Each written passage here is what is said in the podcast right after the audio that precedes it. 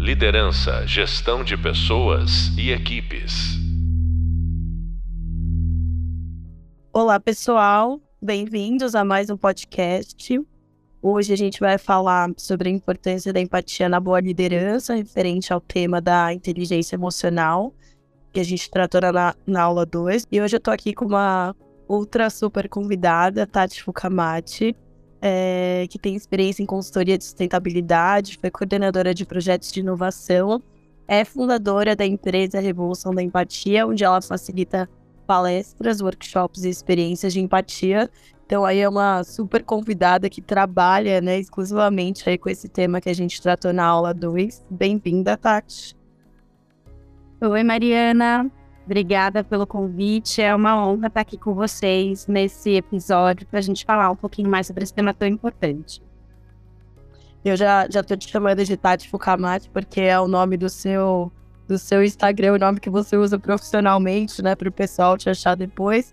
Mas a ideia é que a gente, que a gente bata um, um papo aqui, tá? Fazer um bate-papo.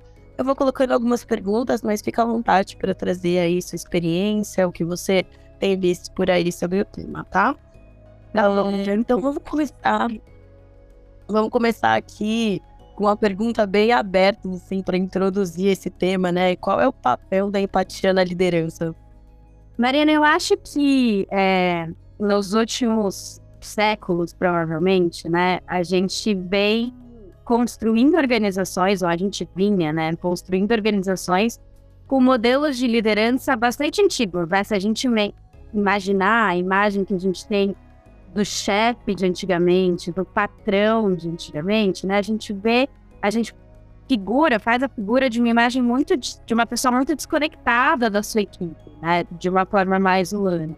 É uma pessoa que está numa posição hierárquica muito acima da minha, uma pessoa que às vezes fica quase inatingível e que está aí não para estar tá junto, fazer parte do processo, mas está ali para demandar, para dar suas ordens, para tomar decisões, né? E quase criando uma relação de poder mesmo, né? A gente, durante muitos séculos e ainda hoje em algumas organizações, a gente figurou numa dinâmica muito de comando e controle das pessoas. E isso, felizmente, está mudando né, nos últimos anos, talvez na última década. A gente tem falado cada vez mais de novos modelos de liderança é, mais humanos, mais diversos, mais colaborativos, muito mais conectados com quem as pessoas são, o que, que as pessoas precisam e entendendo também uma nova dinâmica de mundo que está acontecendo, né? É, existem pesquisas hoje que mostram que mais de 60%, 70% da, das decisões tomadas hoje dentro de uma organização, elas são muito mais diversas, complexas, sistêmicas do que elas eram há dois anos atrás, né? Que a gente tem que estar falando de muito tempo. E dentro dessa dinâmica, não tem mais como um líder, como a gente imaginar que um líder ou uma líder vai saber de absolutamente tudo sobre o negócio, vai ter todas as informações, vai ter todas as competências, né? Vai, vai ter é, condição de tomar todas as decisões sozinhos. Então, hoje em dia, as decisões elas também são mais colaborativas, a dinâmica das equipes e das organizações é cada vez mais sistêmica. E dentro desse cenário, o líder ele precisa conhecer as pessoas, ele precisa saber as habilidades de cada um, os conhecimentos de cada um, precisa saber mediar conflitos, estabelecer conversas e processos colaborativos para que o melhor de cada um possa surgir e para que a partir daí a gente possa tomar as melhores decisões dentro das organizações, né? E aí, quando a gente fala de mais colaboração, de mais conexão entre as pessoas, a gente precisa é, dessa nossa capacidade, dessa nossa habilidade de se conectar com essas pessoas, de conhecer de um ponto de vista um pouco mais humano, de conseguir lidar com perspectivas diferentes, com opiniões e pontos de vista diferentes dos meus. E aí a empatia começa a figurar como uma competência absolutamente essencial, né? Se eu não tenho essa capacidade de entender que o outro é diferente de mim, e se eu não tenho esse interesse de mergulhar nesse universo do outro, de saber quem é esse outro, o que ele pensa, o que ele sente, qual é a história de vida, para onde ele está indo, eu não vou conseguir me conectar de uma forma humana, eu não vou conseguir criar esses processos muito mais colaborativos. E aí a minha competência, né, como líder, é, ela começa a ficar comprometida dentro desse novo cenário, né? Então, óbvio que já houve um tempo em que a gente que bastava a gente dominar as nossas é, os, o nosso trabalho pelo ponto de vista técnico operacional. Então a gente conhecia todas as ferramentas a gente dominava todos os processos e isso era suficiente para a gente conseguir sustentar nossa carreira e atingir posições de liderança né? Isso já foi verdade um dia mas já não é então hoje um líder que queira é, ou qualquer pessoa que queira atingir posições de liderança dentro das organizações precisa entender que o desenvolvimento dessas competências humanas, sociais, de relacionamento vão ser cada vez mais importantes, tanto do ponto de vista de relacionamento com as pessoas, quanto do ponto de vista de demanda dos negócios, que são cada vez mais complexos, cada vez mais sistêmicos. Tati, acho que o que você trouxe, assim, se conecta 100% com o que a gente vem discutindo aqui no curso, né? Porque a gente começou a nossa trajetória de discussão falando exatamente da complexidade dos ambientes de negócio, é, de negócios atuais, né, por conta dessas rápidas transformações, a mudança na forma de se trabalhar, que o papel do líder, né, ele deixa de ser estabelecer as atividades, o que você faz, em quanto tempo você faz, e muito mais estabelecer uma visão e garantir que o time, né, esteja trabalhando em torno disso. E para isso ele vai precisar ter habilidades relacionais muito mais desenvolvidas, né? E a empatia é uma delas. Então, acho que é, o que você trouxe aqui pra gente é, é, é, é perfeito, assim, pra, pra discussão que a gente está tendo. E falando um pouco mais, né, da empatia, para quem não conhece tanto esse conceito, quais que são os tipos de empatia? Tá, é, a gente... É, existem áreas diferentes definem empatia de formas diferentes, né? O que essas definições trazem em comum no geral e a definição que a ciência traz, né? Eu comecei a estudar empatia pela perspectiva da neurociência, inclusive. O que, é, o que essas definições têm em comum é que empatia é a nossa capacidade ou a nossa competência de conseguir se colocar no lugar do outro, adotar a sua perspectiva, ou seja, conseguir é, enxergar o mundo pelos olhos, pela, pela cabeça do outro, entender o que o outro está pensando, o que o outro está sentindo e compartilhar o seu sentimento, né? De alguma forma sentir. A gente tem essa ideia de que a empatia ela é estar no lugar do outro, né? Muita gente define empatia assim. Empatia é a nossa capacidade de estar no lugar do outro, de estar, de calçar os sapatos do outro. Eu venho estudando sobre esse tema já há quase oito anos, trabalhando com isso dentro das organizações, das organizações ACENS, e eu cada vez menos acredito nessa definição. Eu acho que é praticamente impossível a gente estar exatamente no lugar do outro, sentir o que o outro sente. Nós somos pessoas diferentes, a gente tem histórias de vida diferentes, a gente se coloca no mundo e o mundo responde à nossa presença ali de formas diferentes, né? Então, é, não tem como eu sentir exatamente o que o outro sente. E se a gente acreditar nisso, se a gente mantiver essa visão de empatia, fica mais difícil colocá-la em prática. Porque se eu não. Sim, eu posso tentar o quanto quiser. Eu sou uma mulher branca. Eu posso tentar me conectar com a realidade de uma mulher. E é importante que eu faça isso. Mas eu não tenho como sentir o que ela sente. Eu não tenho como me conectar de verdade, né? Sentir na pele os desafios que uma mulher preta sente dentro do, do mercado de trabalho. Eu cada vez menos acredito que a empatia é sobre isso. Eu acho que a empatia é sobre a nossa intenção de conexão com o outro é, e a nossa habilidade de navegar em realidades diferentes das nossas, entender sentimentos e necessidades diferentes das nossas e entender como é que o nosso lugar, a nossa ação, o nosso comportamento impacta e influencia o lugar do outro. Então, para mim, hoje, empatia é isso. E aí, quando a gente fala de tipos de empatia, a ciência traz é, dois principais elementos da empatia que se complementam para a gente conseguir estabelecer um processo de empatia completo, né? Então, a empatia fala da, da a ciência fala da empatia cognitiva e da empatia afetiva. Então, a empatia cognitiva é a nossa habilidade de racionalmente, intelectualmente, entender ou imaginar o que, que o outro está pensando, o que, que o outro está tá sentindo. Pela empatia cognitiva também passa a nossa capacidade de se diferenciar do outro, e isso é super importante. Então eu me conecto, mas eu sei que aquilo é do outro, aquele sentimento, aquela experiência do, é do outro e não minha. E pela empatia cognitiva também passa a nossa capacidade de acessar todo o nosso repertório de respostas, comportamentos, é, ações, decisões, para entender qual é a melhor forma de lidar com aquela situação naquele determinado momento. Já a empatia afetiva é a nossa capacidade de sentir junto, de compartilhar o que o outro está sentindo. Não preciso sentir igual, é praticamente impossível fazer isso, mas é importante que a alegria do outro me alegre, que a tristeza do outro me preocupe, que a dor do outro doe de alguma forma. E aí, a partir, assim, a ciência entende que a partir dessa conexão mais emocional, é, desse compartilhamento mais emocional, que vem realmente o processo de conexão e que vem a minha intenção, é daí que surge a minha intenção de me colocar a serviço do outro.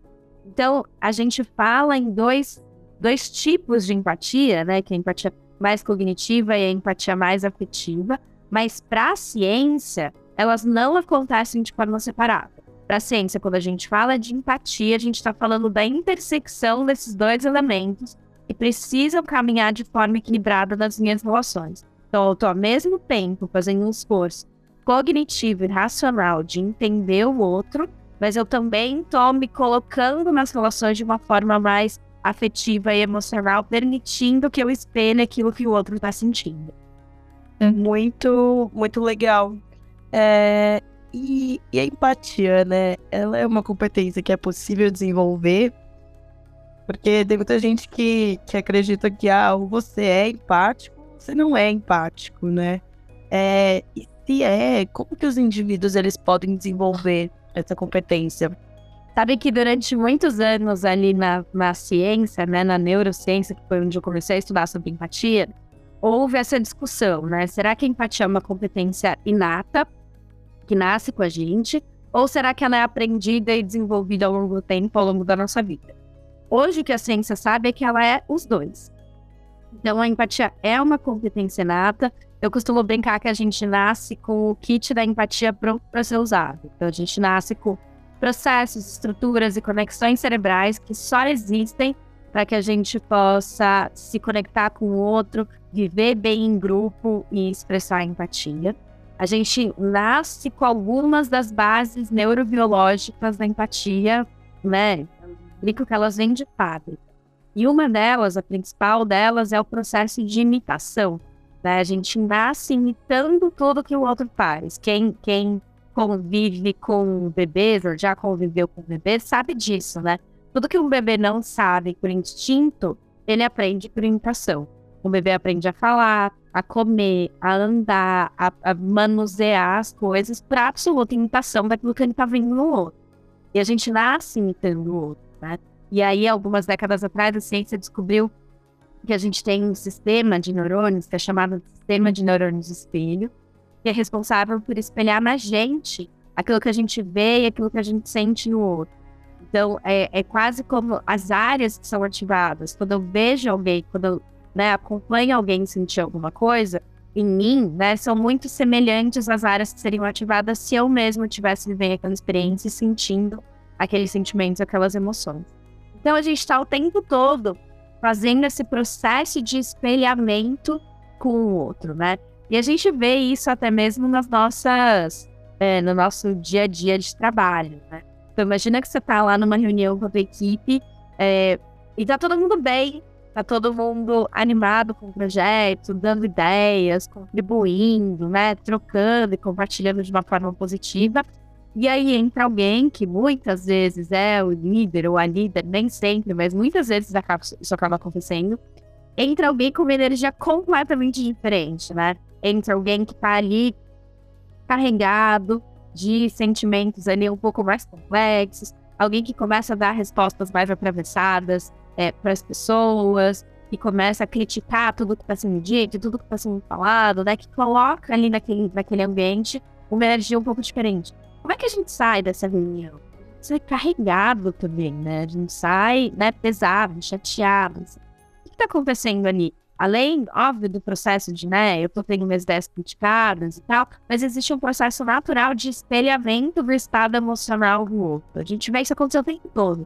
Assim como às vezes você não tá muito bem, e aí você sai pra almoçar, né, com um colega aí da sua equipe, e essa pessoa consegue te ouvir, consegue te acolher, tá com uma energia boa, uma energia mais positiva, a tendência é que a gente saia desse almoço se sentindo um pouco melhor também. E a gente está o tempo todo vivendo esse processo né, de espelhamento. E isso é natural, isso nasce com a gente, né? A gente nasce com absoluta é, condição de fazer esse, essa conexão com o outro. Ao mesmo tempo que a empatia é inata, existem alguns componentes da empatia que são cognitivos e que são e precisam ser aprendidos e treinados ao longo da vida. Então, por exemplo, quando a gente fala da nossa capacidade de escuta, quando a gente fala da nossa habilidade de reconhecer realidades e contextos diferentes dos nossos, quando a gente fala da nossa habilidade de lidar com opiniões divergentes das nossas, quando a gente fala da nossa musculatura do diálogo, né, da nossa capacidade de sustentar conversas difíceis, é, de falar sobre os nossos sentimentos, de reconhecer os sentimentos das outras pessoas, tudo isso não nasce com a, com a gente, né? Tudo isso é aprendido, treinado e desenvolvido ao longo do tempo. Então eu gosto de pensar é, na empatia como quase como um músculo, né? Então, se eu quero ficar forte, ficar bombada, eu não vou para academia um dia, treino durante oito horas, e isso é o suficiente para eu conseguir o corpo que eu quero e sustentar esse corpo ao longo da vida, né? Todos os meus músculos, eles estão lá, eles podem ser trabalhados, mas eu preciso de um exercício constante. Eu preciso, né, todo dia ou algumas vezes por semana ir lá para academia ao longo de toda a minha vida para conseguir sustentar aquele corpo, por exemplo, que eu desejo, né? É assim que os nossos músculos funcionam e é assim que o nosso cérebro funciona também. Essa habilidade da empatia, é, a habilidade do diálogo, tudo isso está lá, pode ser desenvolvido, mas precisa de uma decisão, é, é, de um treino consciente, consistente, para que eu consiga exercitar, de certa forma, essa musculatura do relacionamento, essa musculatura do diálogo, e eu consiga reproduzir isso ao longo da minha vida. Então, a empatia nasce com a gente, mas ela precisa ser treinada. E aí eu gosto de contar isso porque derruba, né, algumas das frases que a gente escuta muito dentro das organizações. Então, eu que trabalho muito com as pessoas dentro das organizações, já cansei de escutar coisas como: ah, eu não sou empático por natureza. Né? Eu não sou uma pessoa das pessoas, eu sou uma pessoa dos números, sou uma pessoa das máquinas, né? É, dizendo isso como se isso fosse da nossa natureza. E a primeira coisa que a ciência diz é que não. A nossa natureza é uma natureza social. Nós somos seres essencialmente sociais. O nosso o funcionamento adequado do nosso sistema depende da inserção do, da gente em grupos que fazem sentido para a gente, depende do nosso senso de pertencimento estar tá bem preenchidinho nesse sentido, né? Ao mesmo tempo, às vezes eu escuto também dentro das organizações aquela coisa meio assim, a gente brinca que é meio síndrome de Gabriela, sabe? Então eu nasci assim, eu cresci assim, eu vou morrer assim.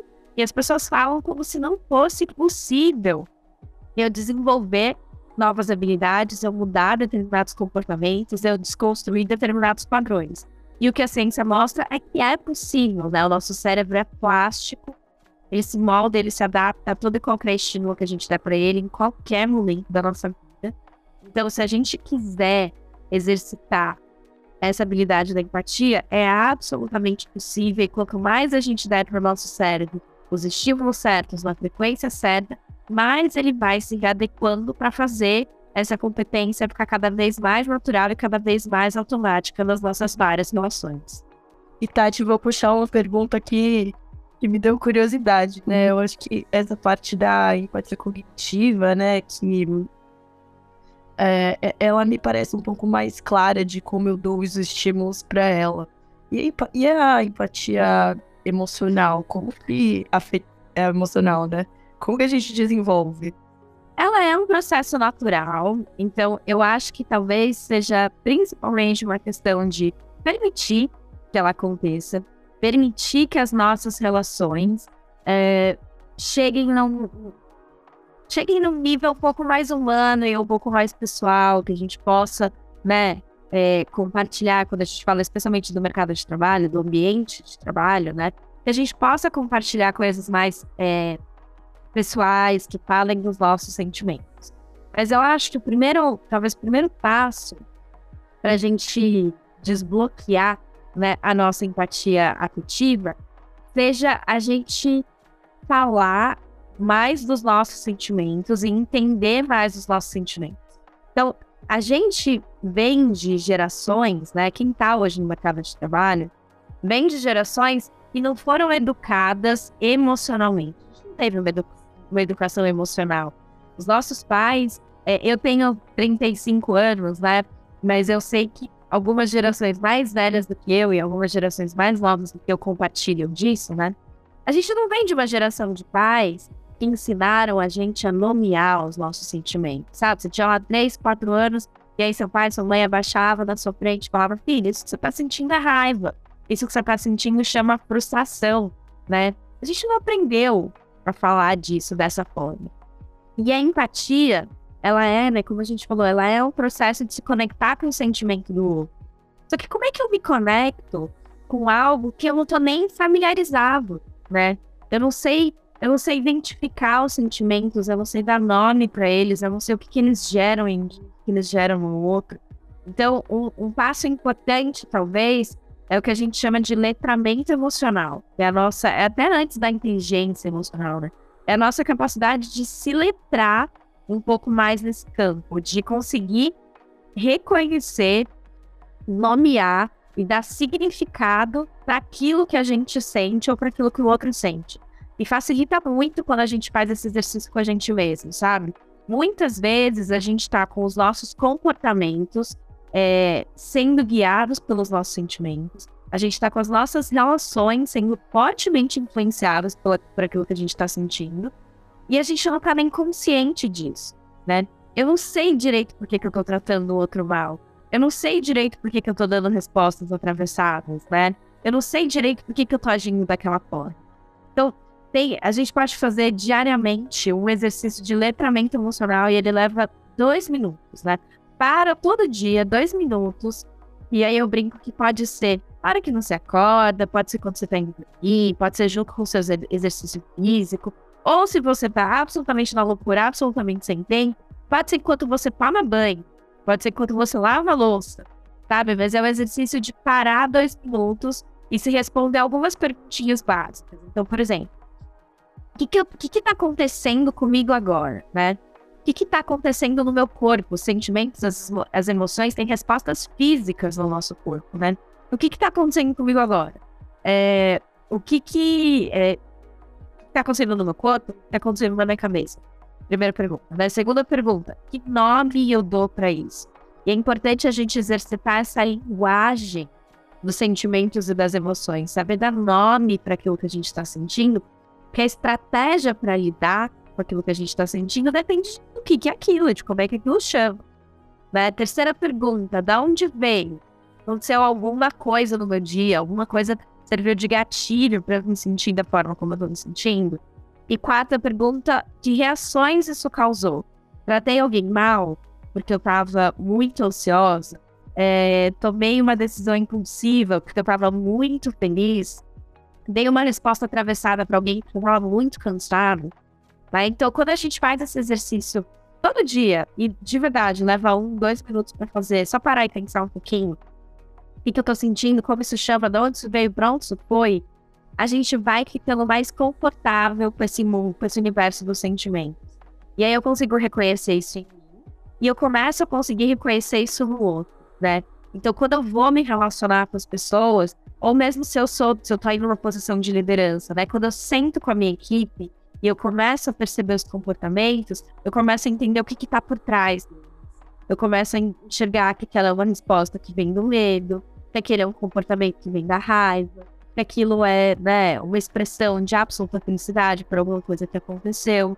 E aí eu consigo me conectar um pouco mais, não só de um lugar racional, mas também de um lugar emocional. Mas para isso a gente precisa ficar um pouco mais é, confortável, né? E esse é um desafio com esse campo, e esse é um desafio dentro das organizações, que muitas delas foram desenhadas para a gente não entrar nesse tipo de assunto, né? As culturas foram desenhadas para a gente falar de trabalho, de números, de resultados. Então é quase como se a gente não tivesse espaço é, para essa relação mais humana, como se a gente não tivesse espaço para que essa vulnerabilidade possa existir, possa fazer parte das relações. Então, permitir, até mesmo como líder, que a gente fale sobre isso, que as pessoas coloquem como é que elas estão se sentindo, é, um, é, um, é, é algo que ajuda a gente a exercitar também essa empatia afetiva. E aí, a empatia cognitiva eu acho que o principal exercício, né, de como é que a gente desenvolve a nossa, é desenvolver essa. A gente tem um conceito que é complementar à empatia, que é o conceito de alteridade, né? A alteridade é a minha consciência de que o outro é diferente de mim, de que o outro pensa, sente, tem uma história de vida diferente da minha.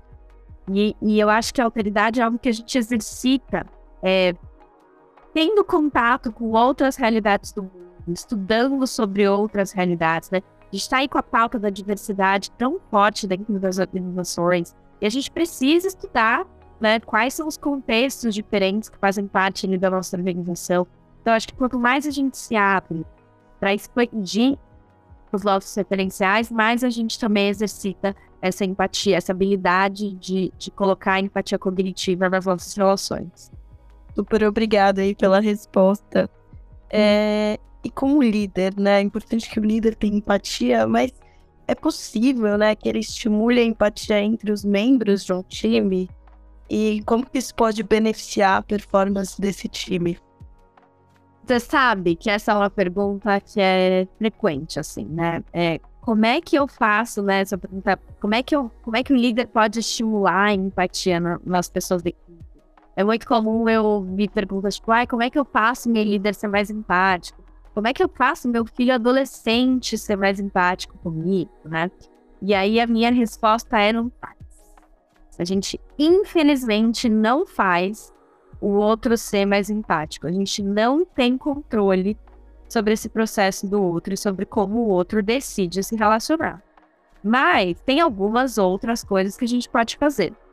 Então, a primeira delas é qualquer pessoa, independente da posição que ela ocupa ali dentro equipe, ela pode mudar os seus comportamentos quase que como convite ao espelhamento. Lembra que eu falei lá no começo, né? Que a gente está o tempo todo espelhando o outro. Então, quando eu mudo a minha forma de se relacionar, eu provoco o outro um, quase que um curto-circuito ali no cérebro, né? O outro me vê, me, me vê é, colocando um novo padrão de relacionamento e ele acha aquilo esquisito e aquilo funciona quase que como um convite para que o outro também se relacione assim, né?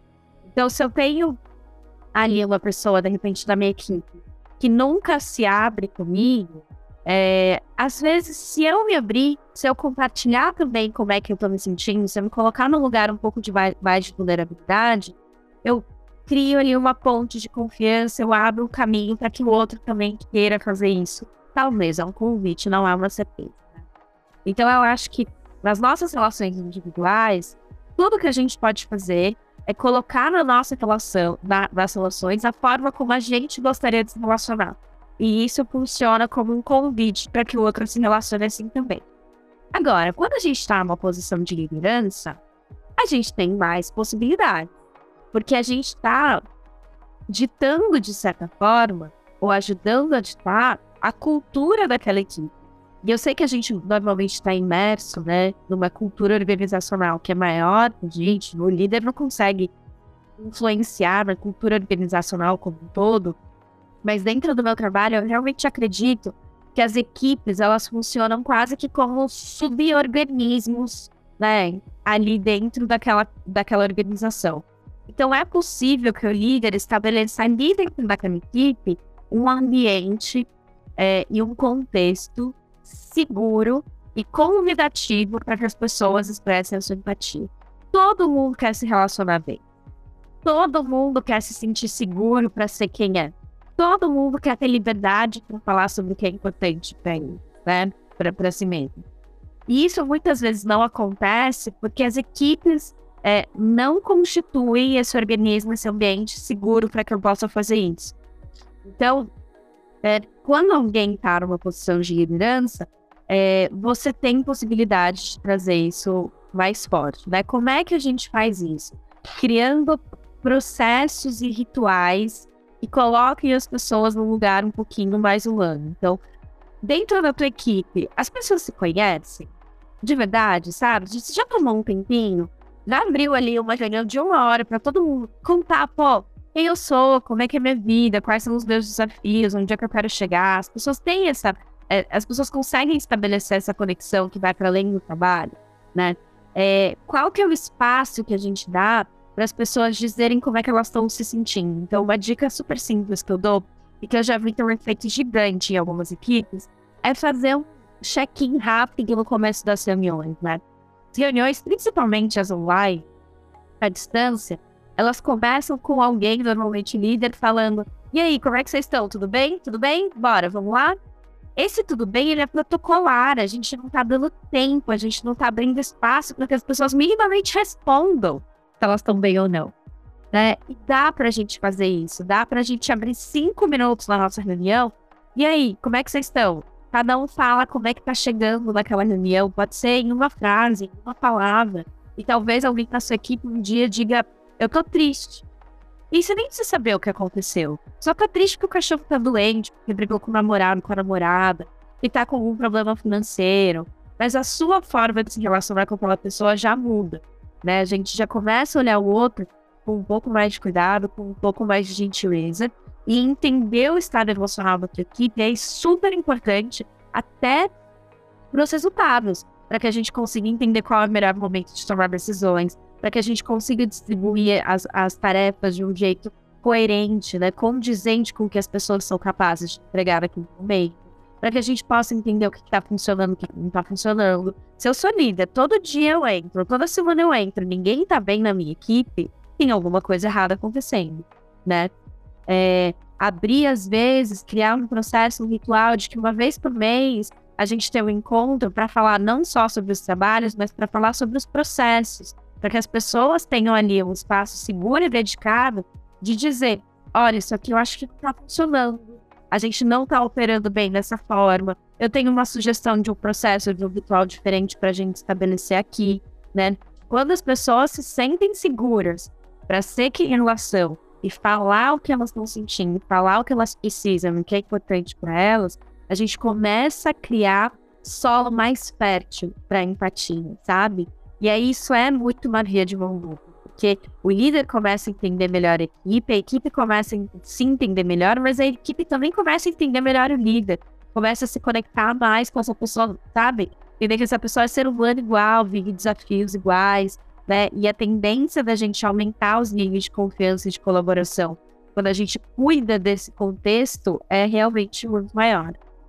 Tati, acho que você adivinhou a minha próxima pergunta, que era exatamente como criar um ambiente onde as pessoas tenham segurança né, psicológica para falar. Então eu vou para a última que eu tenho aqui, né? Acho que a gente está cada vez mais é, dentro de um turbilhão nas organizações, né? Então tudo está mudando, a gente está sempre pressionado por resultado, a gente sempre tem novas entregas, tem que recalcular as rotas como que a gente pode ser né, um líder empático, mesmo nessas, nessas situações de grande pressão por resultados e entregas? Eu acho que, acho que tem dois pontos aí. O primeiro deles é que a gente é bichinho, né? ser humano é um bichinho. E a gente opera, às vezes, de maneiras inconscientes. Então, o nosso corpo, toda vez que ele é o nosso sistema como um todo, toda vez que ele é exposto a uma situação de perigo, de risco, de insegurança, ele entra num modo que a gente chama de luta ou fuga.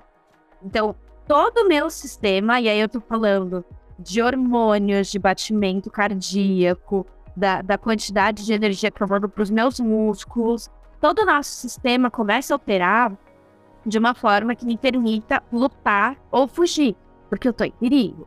É isso que acontece quando a gente é colocado diante de uma situação de estresse, né? É, e isso é, e é super importante para o nosso corpo consiga fazer isso, porque é isso que vai garantir a nossa sobrevivência em várias situações.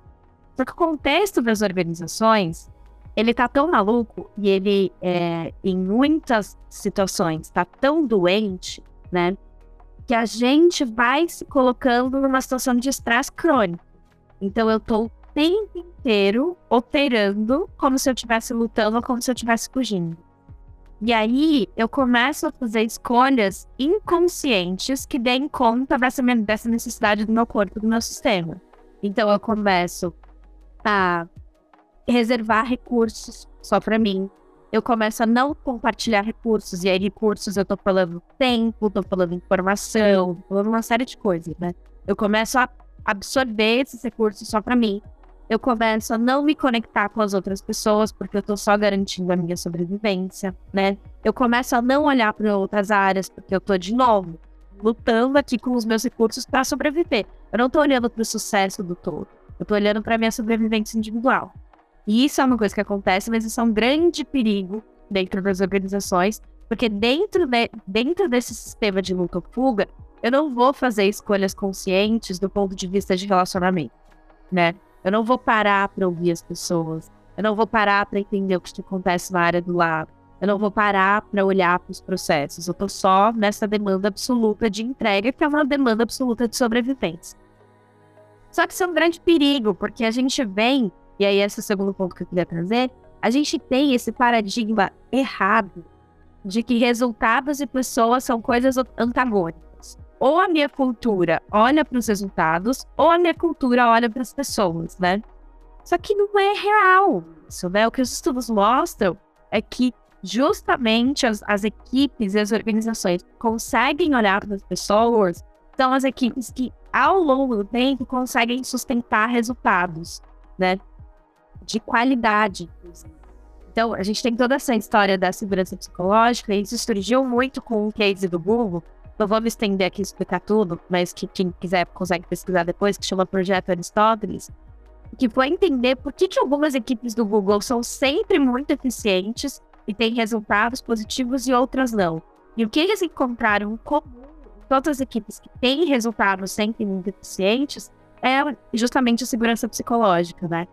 Quando as pessoas sentem, se sentem seguras para ser quem elas são, falar o que elas pensam, e, e, e estão inseridas no contexto e permite, permite que elas trabalhem da melhor forma possível, é aí que elas entram, né? É aí que os resultados aparecem. Então, eu sei que isso é um desafio, isso é uma questão cultural, né? Não é tão simples quanto essa resposta rápida que eu tô dando, mas a gente precisa começar a mudar esse paradigma de que para olhar para cuidar dos resultados, a gente para de olhar para as pessoas. São as pessoas que geram o resultado. E aí a gente precisa sair, fazer a escolha consciente de sair desse sistema de luta ou fuga, que só fica tentando fazer o sobreviver ali dentro, para começar a se conectar, para começar a se olhar, para começar, principalmente quem está em uma posição de liderança, estabelecer esses processos, esses rituais, né? que permitam que a gente, pelo menos ali dentro da nossa equipe, tenha uma cultura um pouco mais saudável, tenha uma cultura um pouco mais humana, que vai fazer com que as pessoas não enlouqueçam, que vai fazer com que as pessoas não adoeçam, e aí as pessoas conseguem trabalhar. Tati, eu queria te agradecer imensamente. Você sabe que eu admiro pra caramba seu trabalho e seu conteúdo.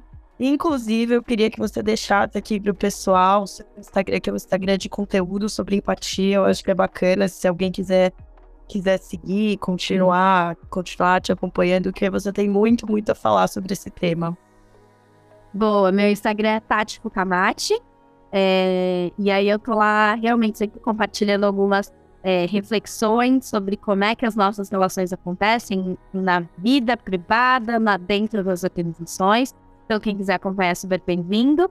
E o meu, meu site é revoluçãodaempatia.com.br. E lá também, quem quiser pode ter mais informações sobre como o meu trabalho acontece, sobre quais são os formatos em que a gente pode levar essas discussões todas para dentro das organizações. Super obrigada por participar aqui com a gente.